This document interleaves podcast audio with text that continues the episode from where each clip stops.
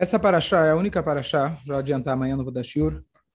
É, essa é a única paraxá de toda a Torá que ela começa no meio de um parágrafo.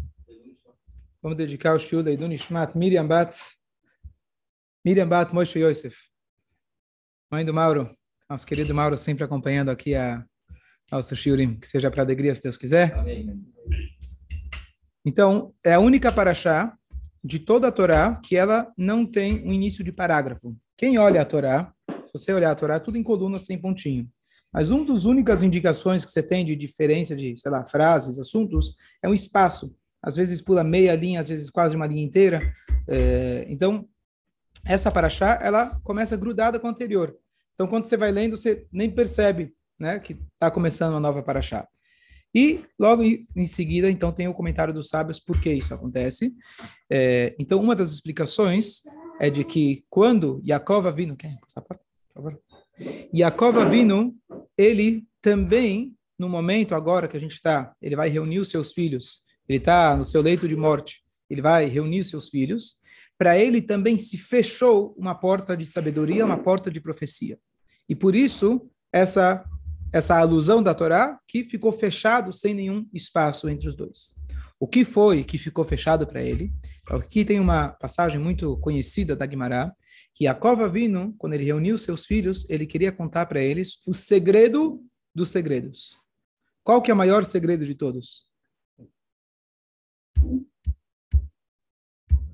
Conhecer a mulher, saber como a cabeça da mulher funciona. Né? Vaca Mashiach. Quê? Mashiach. Ó, então Jairão, ele falou que esse é o segredo dos segredos. Por que, que é o segredo dos segredos? Que dia Mashiach vai chegar? Por que, que é o segredo dos segredos? Porque o Talmud fala para gente três coisas. A pessoa não sabe, é, nunca vai saber. A pessoa não sabe da onde vai vir a parnassá dela.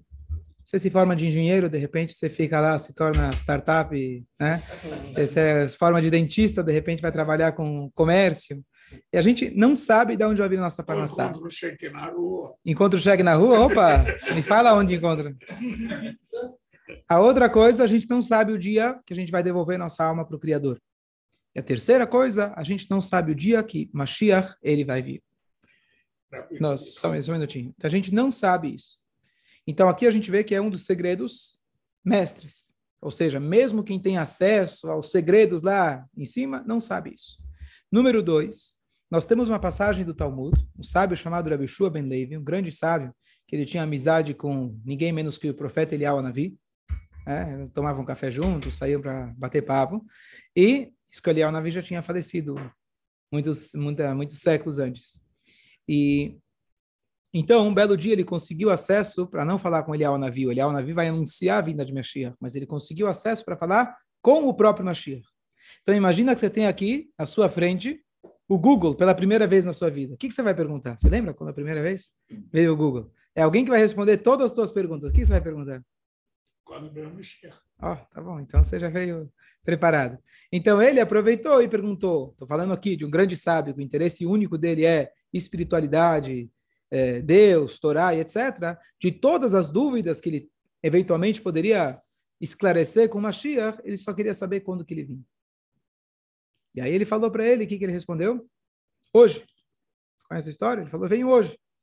Passou o dia, ele não veio. Ele foi reclamar com Mashiach. Peraí, você me prometeu? Ele falou, hoje. Está escrito um versículo, hoje, se você escutar a voz de Hashem. Ou seja, eu estou pronto para vir hoje. É em um instante. É só vocês fazerem o que tem que fazer. Essa é a passagem. Então aqui a gente vê que esse é um dos segredos máximos. E por algum motivo, o Yaakov Avinu decidiu que ele iria contar para os seus filhos quando seria essa data. E na hora, Hashem deu branco. E a pergunta é, por que ele queria contar? Se afinal, Deus normalmente não revela isso para ninguém. E se ele queria contar, ele tinha um bom motivo, por que Deus não deixou? Essa é a pergunta dessa, dessa, do início dessa paraxá. Conhece esse Rá? Não? Mauro? Manolesco, fala, qual a sua dúvida? Então, e aqui é uma coisa interessante. Vamos dizer, vamos se colocar na cabeça de Jacob. Mashiach vai chegar hoje, com certeza, tá certo? Sim ou não? Sim ou não? Ótimo. Então, Mashiach ia chegar, olha, eu quero contar um segredo para vocês.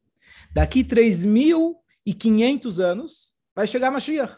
Olha que boa notícia. O que vocês acham? Enquanto isso, vai ter holocaustos, vai ter sofrimento, vai ter guerra. Boa notícia, né? Boa. Se é que ele ia contar, para que, que ele ia contar? Não ia incentivar ninguém. Não ia ajudar ninguém. Então, qual é a resposta? Então, a resposta é muito curiosa. Hã? Ele ia falar que ia chegar hoje? Quase, quase, quase. Então, na verdade, o... quando que Mashiach vai chegar? A pergunta que fizeram desde o início. Que se sabe da vinda de Mashiach. Desde que a Torá foi dada, se começa a perguntar quando será que Mashiach vai chegar. Quando então, vamos quando vamos merecer, muito bom. Essa é uma opção. Tem outra opção que é que Mashiach vai chegar no prazo final. Alguém já deve ter ouvido que o prazo máximo seria o sexto milênio, quer dizer, o término do o início do sétimo milênio, que seria o Shabat milenar, né, que são seis dias da criação. O Shabat veio no sétimo, então proporcional seria mil anos para cada dia da criação. O sétimo dia da criação ele seria correspondente ao Shabat, que seria o descanso total. Mas, diz o Talmud, tem duas formas que Mashiach pode chegar. Beitá, Beitá significa em seu tempo, ou Achishena, a gente pode acelerar a sua vinda. A gente pode adiantar a sua vinda, como você falou, através dos nossos merecimentos. Vocês já devem ter ouvido como que Mashiach vai chegar. Como vai ser a aparição dele. Ó, então tem duas possibilidades. Está escrito que vai ser um pobre montado num burro, ou pelas nuvens do céu. Se é literal ou não, que é um conceito muito bonito, que quer dizer um pobre montado num burro.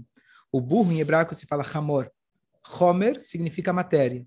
Um pobre montado no burro, significando que nós conseguimos dominar a matéria. Quando você monta no burro, significa que você consegue dominar. Então, não é simplesmente, pode ser que seja literal também, mas tudo que a gente está falando aqui pode parecer uma coisa tão esotérica, quer dizer, tem, tem um sentido bem mais, bem mais é, é, profundo. E se ele vem com as nuvens, hoje também está fácil de entender, ele vem de avião, né? É fácil. Ninguém falou, hã? Não pode perder o documento. É, boa. Não me fala disso hoje. E aí, então, nesse contexto que a Gmará coloca para a gente, ó, tem uma forma que ele vem, tem outra forma que ele vem, tem outra opção, por exemplo, é, se, se o Meit Amigdash vem dos céus, ou se a gente vai construir do céu, então tem várias, várias possibilidades dele vir. Na Gemara, você tem vários sábios que tentaram decifrar quando seria a data que ele chega. Por que você vai decifrar? Decifrar tem um risco muito grande. Porque se você fala, vai chegar tal dia e não chega, as pessoas, as pessoas vão passar a desacreditar. Então, o Talmud ele traz para a gente essas datas, mas essas datas são como se fosse, a gente vai dizer, olha, é muito provável que vai chegar naquele dia. Qual é a ideia disso? Tem duas ideias. Número um, quando você está pensando muito em alguma coisa, esperando que aconteça, você vai começar a ficar pensando: será que é aqui? Será que tal dia? Você começa a cogitar. Então, o fato que você é, é, tenta chegar em datas simboliza nada mais do que você realmente está vivendo com a Shia. Certo? Em vez de você ficar cogitando quem vai ser o novo presidente, você fica pensando quem vai ser o novo Mashiach. O novo não. Quem vai ser o Mashiach. Quem vai ser, quando que ele vai chegar. Então, significa que isso era uma coisa presente na vida deles. Então, isso é muito positivo. E quando eles falavam, vai chegar em tal data, é uma maneira de dizer, olha, tal data é uma data extremamente propícia. Por exemplo, nossos sábios dizem que ele vai chegar em Nissan. Nissan é a época que a gente saiu do Egito, então é a data propícia que ele vai chegar em Nissan também. Mas eu não posso dizer que ele literalmente vai chegar em Nissan, porque nós temos a obrigação que ele vai chegar qualquer dia. Todos os dias a gente tem que acreditar. Então, existem datas mais propícias. O Yaakov Avino, ele ia contar um segredo para eles. Qual que era o segredo? Isso aqui é uma coisa incrível que o Rebbe traz no Masihá, porque ninguém contou o segredo. O que, que ele ia contar? Ele não contou. A Torá omite. A Torá fechou o parágrafo para dizer que ele não contou. Chega o Rebbe e fala, vou te contar o que ele ia falar. Uma coisa incrível. E depois que você ouvir, você vai falar, poxa, tem, tem todo o sentido. Que, que ele fala? O Rebbe fala que aqui faltava mais ou menos 200 anos para que eles saíssem do Egito. Inicialmente, a saída do Egito seria uma, uma, uma redenção completa. Sofreram no Egito, vão para Jerusalém, constrói o templo, e agora é o final das épocas. Era isso que ele ia contar para eles, dizer, olha, gente, daqui, tá bom, não vai ser você, não vai ser teu filho, mas teu neto ou bisneto, ele vai chegar lá. Então isso seria um incentivo para eles dizendo, olha, o Egito vai ser duro, vai ser difícil, mas você já consegue enxergar uma luz no final do túnel. O teu neto não é uma coisa tão distante. Teu bisneto, para algumas pessoas, não é tão distante assim. E o que, que significa ele vai chegar? Vai chegar significa que existe uma maneira que, se a gente se esforçar, tem uma data propícia ótima para ele chegar, que é daqui a duzentos e poucos anos. Era isso que ele ia contar para eles. Então, não seria algo como dizer, vai chegar daqui três milênios. Não, ele ia contar a data que seria a saída do Egito. E se eles tivessem essa informação privilegiada, de fato Mashiach teria chegado. Por quê? Porque quando você sabe que ele está chegando, você vai se esforçar um pouco mais. Então, todos aqueles que talvez falharam na sua conduta ao longo desses 200 anos, iam falar, poxa, é ruim, é difícil, né? Eu sei de uma pessoa, infelizmente tem algumas, né? Mas pessoas que não tinham filhos por muitos anos. E depois de 10 anos, tiveram filhos. Se você chegasse e falasse, no dia que eles casaram, fala, olha, marcado, daqui 10 anos vai ter filho. Como vai ser o sofrimento desses anos? Quase nada. Muito mais leve. A incerteza causa para a gente muito conflito, muita decepção. Agora, se eu te falo, garantido, daqui 10 anos você vai ter, 10 anos, eu vou esperar com calma. A quando você está na incerteza, é a pior coisa. Pode ser um, pode ser 10, pode ser nunca. Então é muito difícil. Então, o que na verdade, ele, essa informação, se ele desse, agora dá para a gente entender por que, que ele queria dar, se ele desse informa, essa informação, ele como pai do povo de Israel, Jacob Avino, ele iria, na verdade, garantir com que Mashiach chegasse, não passasse da data. Se ele falasse para eles, vai chegar aqui 200 anos, a conduta deles teria sido diferente, e tem uma passagem interessante, uma anedota bonita, dois irmãos, um era, é, é, um era muito rico, mas ele não dava bola para o irmão dele pobre normal, pobre, rico, faz parte da. Bom, e aí eles estavam brigados. Infelizmente estavam brigados, não falavam por muitos anos. Bom, e chegou um dia que o filho, ia, o, o filho do homem rico ia fazer o casamento. E aí ele convida o meu irmão, convido, convido, não convido. Ele falou, sabe o quê? Vou convidar meu irmão. Só que o irmão ainda estava muito chateado. E aí ele fala, não, eu não vou. Ah, mas vai ter uma comida tão gostosa? Não, mas eu não vou. Eu, meu ego não permite que eu vá. Eu não vou que, né? As crianças escolhem ser felizes, os adultos escolhem estar certos. Essa é a consequência. A criança briga por um instante, faz as pazes. O adulto, bom, ah, quer ter a razão. Então, por ter a razão, então ele está muito preocupado, porque está muito tentado aí na festa. Vai ser uma festa e, e tanto. É uma oportunidade para ele se rever com o irmão, mas o ego dele não permitia. Bom, chegou no dia, ele falou: sabe o quê? eu preciso garantir que eu não vou para o casamento. Tomou o banho, colocou o pijama dele de coraçãozinho, bolinhas vermelhas e deitou na cama. Só que o, casamento, antigamente, passava nas ruas, né? Fazia uma, né? é, fazia, passava nas ruas, as, cidade pequena, e de repente ele começa a ouvir a música, ele começa a ouvir o barulho das pessoas, não sei o quê.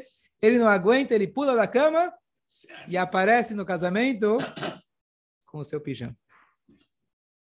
O irmão vira e fala para ele: Que bom que você veio, estou muito feliz. Que bom que você aceitou meu convite. Mas por que você veio de pijama? Por que você não comprou um terno? Por que você não se vestiu? Então, os Hassidim dizem que assim também, Mashiach, a gente não quer ser pego de calça curta, como eu falo em português. A gente não quer ser pego de pijama. Vamos se preparar, ele vai chegar, é certeza. A pergunta é como vai ser a nossa cara no dia que ele chegou. Será que a gente estava preparado ou a gente foi arranjar a nossa vida? Deixa eu garantir meu pé de meia, como gente disse, deixa eu garantir as minhas necessidades. No dia que ele chegar, chegou. Ou será que eu estou me preparando para a vinda dele? Então, Yaakov vindo, ele fala, ele queria ajudar o povo. Fala, olha, segura firme, é só 200 anos. Talvez, isso é um comentário meu, como a gente sabe que a gente deve esperar Mashiach todos os dias, talvez até antes, talvez até antes, se vocês merecerem, mas olha, 200 anos é garantido. Então, a conduta dele seria diferente, e aí a previsão que ele teria dito teria se concretizado. Então, dá para entender o lado dele. Então, ele não iria dizer uma previsão de 3 mil anos, que não teria sentido. Ele iria dizer uma previsão de, uma previsão de 200 e poucos anos. Agora, por que Deus não deixou? Sheikh teria chegado, teria resolvido tanta coisa? Nossas ações. Nossas ações e, fala. Hã? Ah, eles não fizeram? Não, mas ele não contou isso para eles. Por que, que ele não contou? Porque Deus não permitiu. Aqui vem o conceito do que significa Mashiach. Deus fazer milagre é fácil. Deus trazer Mashiach é fácil. Mas lembra aquilo que o Mashiach falou para aquele sábio, para Bishua Ben David, hoje, se vocês escutarem a voz de Deus. Se Deus aparecer aqui, é fácil fazer a voz de Deus. Se Deus faz milagre todo dia, é fácil fazer o que Deus quer. Se quem faz uma mitzvah ganha na loteria, tá muito fácil. Essa informação privilegiada teria, na verdade, estragado, entre aspas, teria é, é, é, é feito spoiler antes da hora. Esse spoiler, só essa informação, não deixaria com que Mashiach viesse de maneira plena. O que, que significa maneira plena? Que vem através unicamente das nossas ações. Se eu tenho essa informação, sabendo que ele vai chegar, isso seria uma informação que, entre aspas, é como eu vou dizer, bom, você, você fez uma mitzvah ganhando a loteria. Está muito fácil de servir a Deus. E não que ele quer criar dificuldade. Ele quer, na verdade, que a gente tenha um esforço e assim realmente a gente possa apreciar. Isso é Mashiach.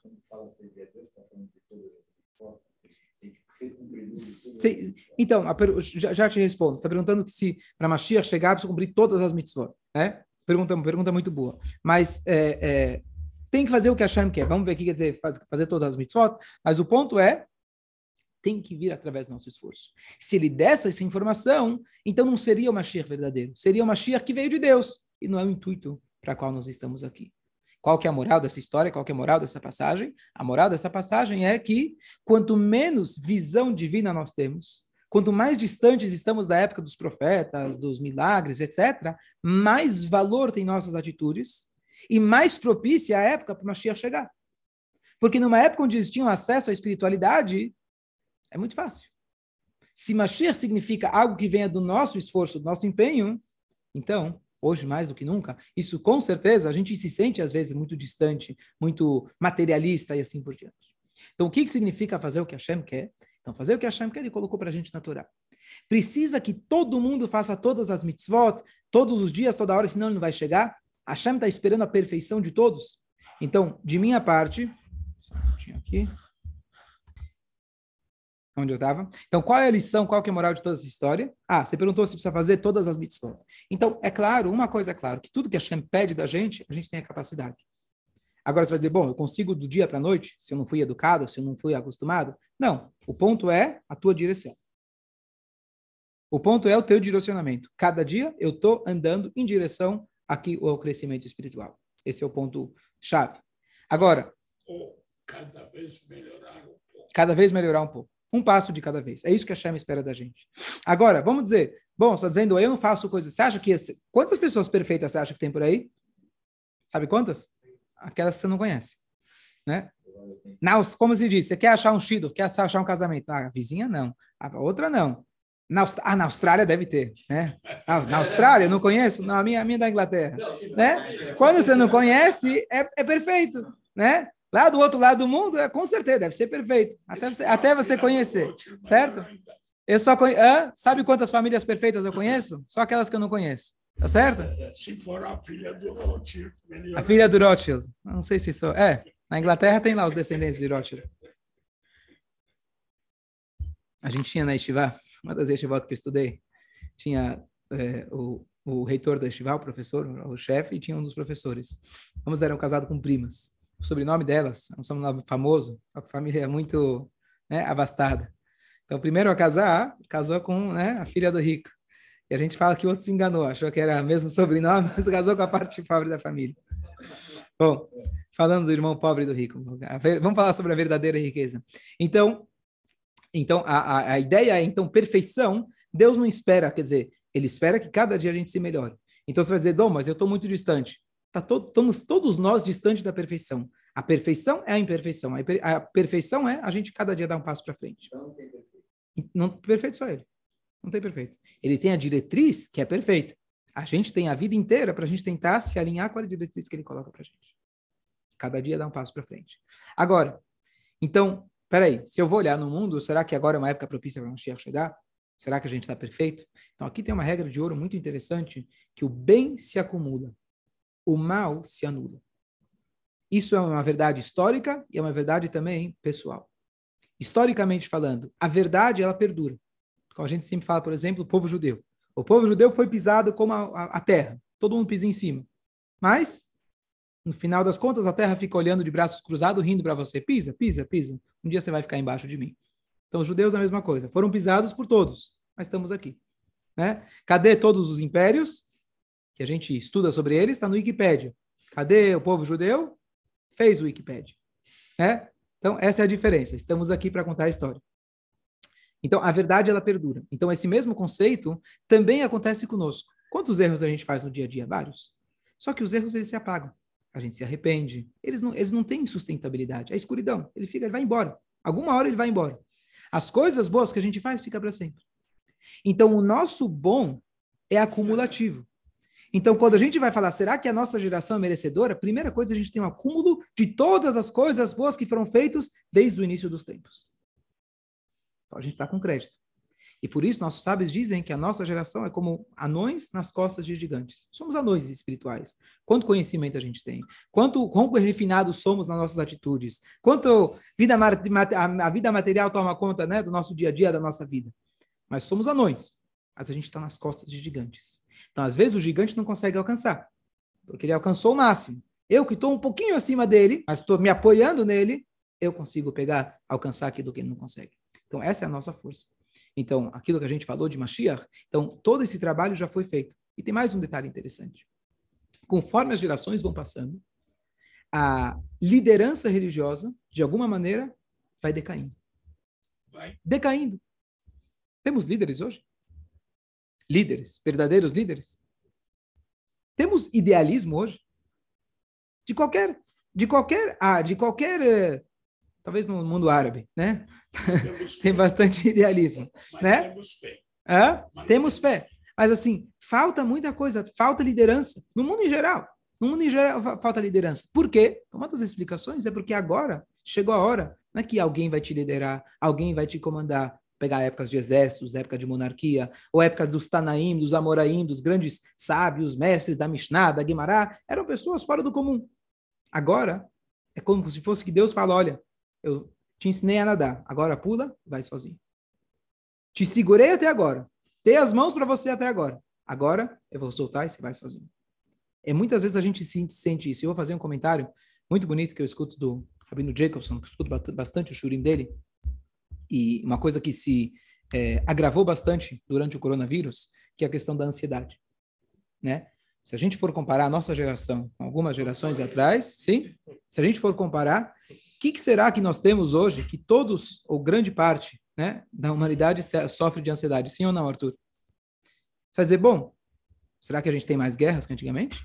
Será a gente que a gente tem mais fome que antigamente? A vida hoje é muito mais, para a maioria das pessoas, muito mais é, confortável né, do que épocas anteriores. Então, o que, que aconteceu hoje que a gente não tem, que a gente sofre de tanta ansiedade?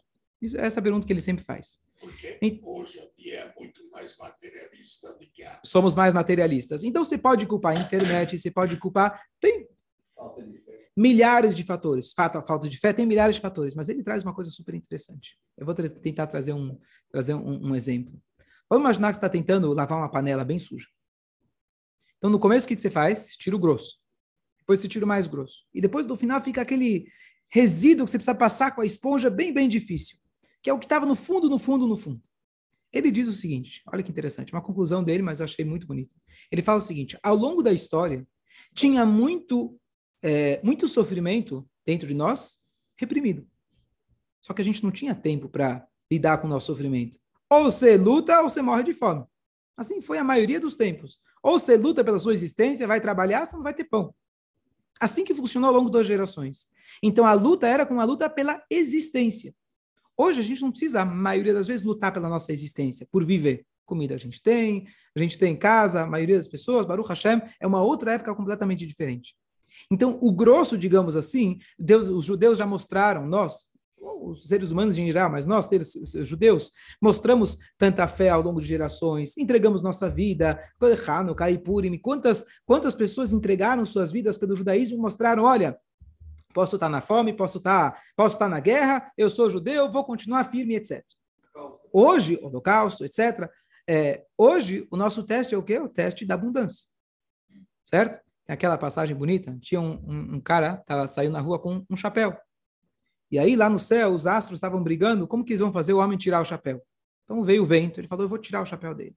e faz o vento, faz o vento. Quanto mais colocava, batia o vento, ele segurava com mais força. E o vento, vento tentou para todos os lados. O sol falou, deixa comigo. Brilhou bem forte, um calor. Aí o cara tirou o chapéu. Tá certo? Então nós somos muito bons de navegar nas tempestades. Infelizmente, mas a gente aprendeu a navegar nas tempestades. Ao longo de todas as gerações, isso a gente já mostrou que somos capazes. A gente fala na Gadá, em cada geração ele estava em cima da gente para acabar conosco, Deus nos salva. A gente já mostrou isso infinitas vezes ao longo das gerações. Conseguimos, estamos aqui. Só parar e pensar, teu pai, teu avô, o fato que ele viveu para você estar aqui hoje, isso já é uma resiliência que já mostrou tudo. Então acabou, acabou a tempestade. Agora veio o sol. Ou seja, sobrou agora, agora temos a chance. Vem agora, quando a pessoa está mais tranquila, ela começa agora a enxergar melhor o que está mais, mais para dentro. Quando a pessoa está em módulo sobrevivência, a pessoa não consegue nem pensar em nada. A pessoa está com adrenalina lá em cima, né? A pessoa não consegue estar tá só em sobrevivência, como um animal. Agora que isso terminou, a gente pode começar a refinar nossas partes humanas. Então, o estresse, a ansiedade, todas essas coisas, né, que o mundo moderno hoje que traz para nascer para o nosso amigo, etc., né, psicólogos, psiquiatras que hoje, né, na guerra, meu pai sempre fala, meu pai é médico, ele fala, na guerra todos os malucos sumiam. Não tinha. Se você for maluco, não dá tempo para você ficar maluco, você morre de fome. Então, para com essa loucura. Né? Não dava para você ficar, não dava para você ser maluco. Né? É, é, um conceito, claro, é um conceito. Não sei se aplica para todo mundo. Tem gente que é maluco mesmo assim, né? Mas, mas a, a ideia. Então agora, então a gente pode olhar para a ansiedade como o fato que não é atribuído a isso, atribuído aquilo, a modernidade, etc. Mas ele diz que isso na verdade, que o fato que há esses sentimentos estão saindo para fora. Por exemplo, hoje o, o máximo de respeito que você tem que ter com as opções das pessoas tá certo? O, as opções, o, a, o cuidado que as pessoas têm com os animais, com as árvores. Quem pensava? A vida humana não valia nada. Alguém pensava no gato? Alguém tinha tempo para pensar na árvore? Né? Hoje você corta uma árvore, você vai preso. É o, que né? o que você fala, imagina. Certo? Mas o que, que isso significa? Por um lado, pode ser uma obsessão, e que ridículo, etc. Mas significa que a gente está no final da panela. Falta bem pouquinho. Agora a gente já está trazendo à tona o final, aquilo a nossa parte que estava lá reprimida lá no fundo, que nunca a gente conseguiu lidar com ela, a Shem está dando para a gente a oportunidade de agora a gente conseguir lidar com essas camadas do ser humano que nunca foram lapidadas. Então, mais do que tudo, não é um momento de se falar, poxa, a gente está num desastre, a gente vive um momento muito difícil. Não, pelo contrário. A gente está num momento de oportunidade muito grande. Lidar com coisas que nunca foram percebidas. Abuso, por exemplo, abuso doméstico. Nunca se falava abuso doméstico. Antigamente, abuso era tudo era abuso. Você tinha lá o monarca, você tinha lá o tirano, e não, tem espaço. Hoje, você tem, poxa, a pessoa está sofrendo, um está sofrendo, olha o que aconteceu com ele na sua infância. Tudo isso é para a gente conseguir limpar, limpar e lapidar o, os resquícios que ainda sobraram ainda para serem melhorados. Então, isso é um dos grandes sinais, fala. Pelo que você está falando, é, é, vai fazer muita relação, porque você tem países que são muito prósperos, por exemplo, como o Japão, os países nórdicos, que têm altos suicídio. Claro. E as pessoas materialmente. tem tudo, tem tudo. Tem tudo. É. Não, aí você pode fazer uma análise. Mano, já que ele tem tudo, então nada diz nada. Então, eu estava lendo ontem, por exemplo, o cara é, ele é, ele é intoxicado pela, é, pelos videogames. Intoxicado que não é menos que uma droga. Então, quando ele vai lá, ele assiste e brinca no videogame. O estímulo cerebral é tão rápido que quando ele vai para a vida real, nada tem graça. Então ele vive numa depressão. Então, você pode atribuir a um milhão de coisas. A questão espiritual, que foi a novidade, que ele está esse rabino que eu estou tentando reproduzir o que ele falou, é que isso não é, além das causas mecânicas de como isso veio acontecer, existe uma causa espiritual. Que a causa espiritual que a Shem está permitindo que a gente possa lapidar coisas que nunca foram lidadas antes. E essa é a nossa oportunidade. Então, Yaakov vindo, se ele tivesse dado esse spoiler, nunca a gente teria chegado no fundo da panela. Então, por isso a gente diz que quanto mais tempo Mashiach demora, é igual o chum. Quanto mais ele cozinha, melhor fica né? Mas chega uma hora que ele queima. Chega uma hora que ele queima. Então, hã? Se, então, se cozinhar demais, ele azeda. Então a gente pede para a Shem, a gente fala, olha, já está no ponto. Daqui a pouco está passando do ponto. É?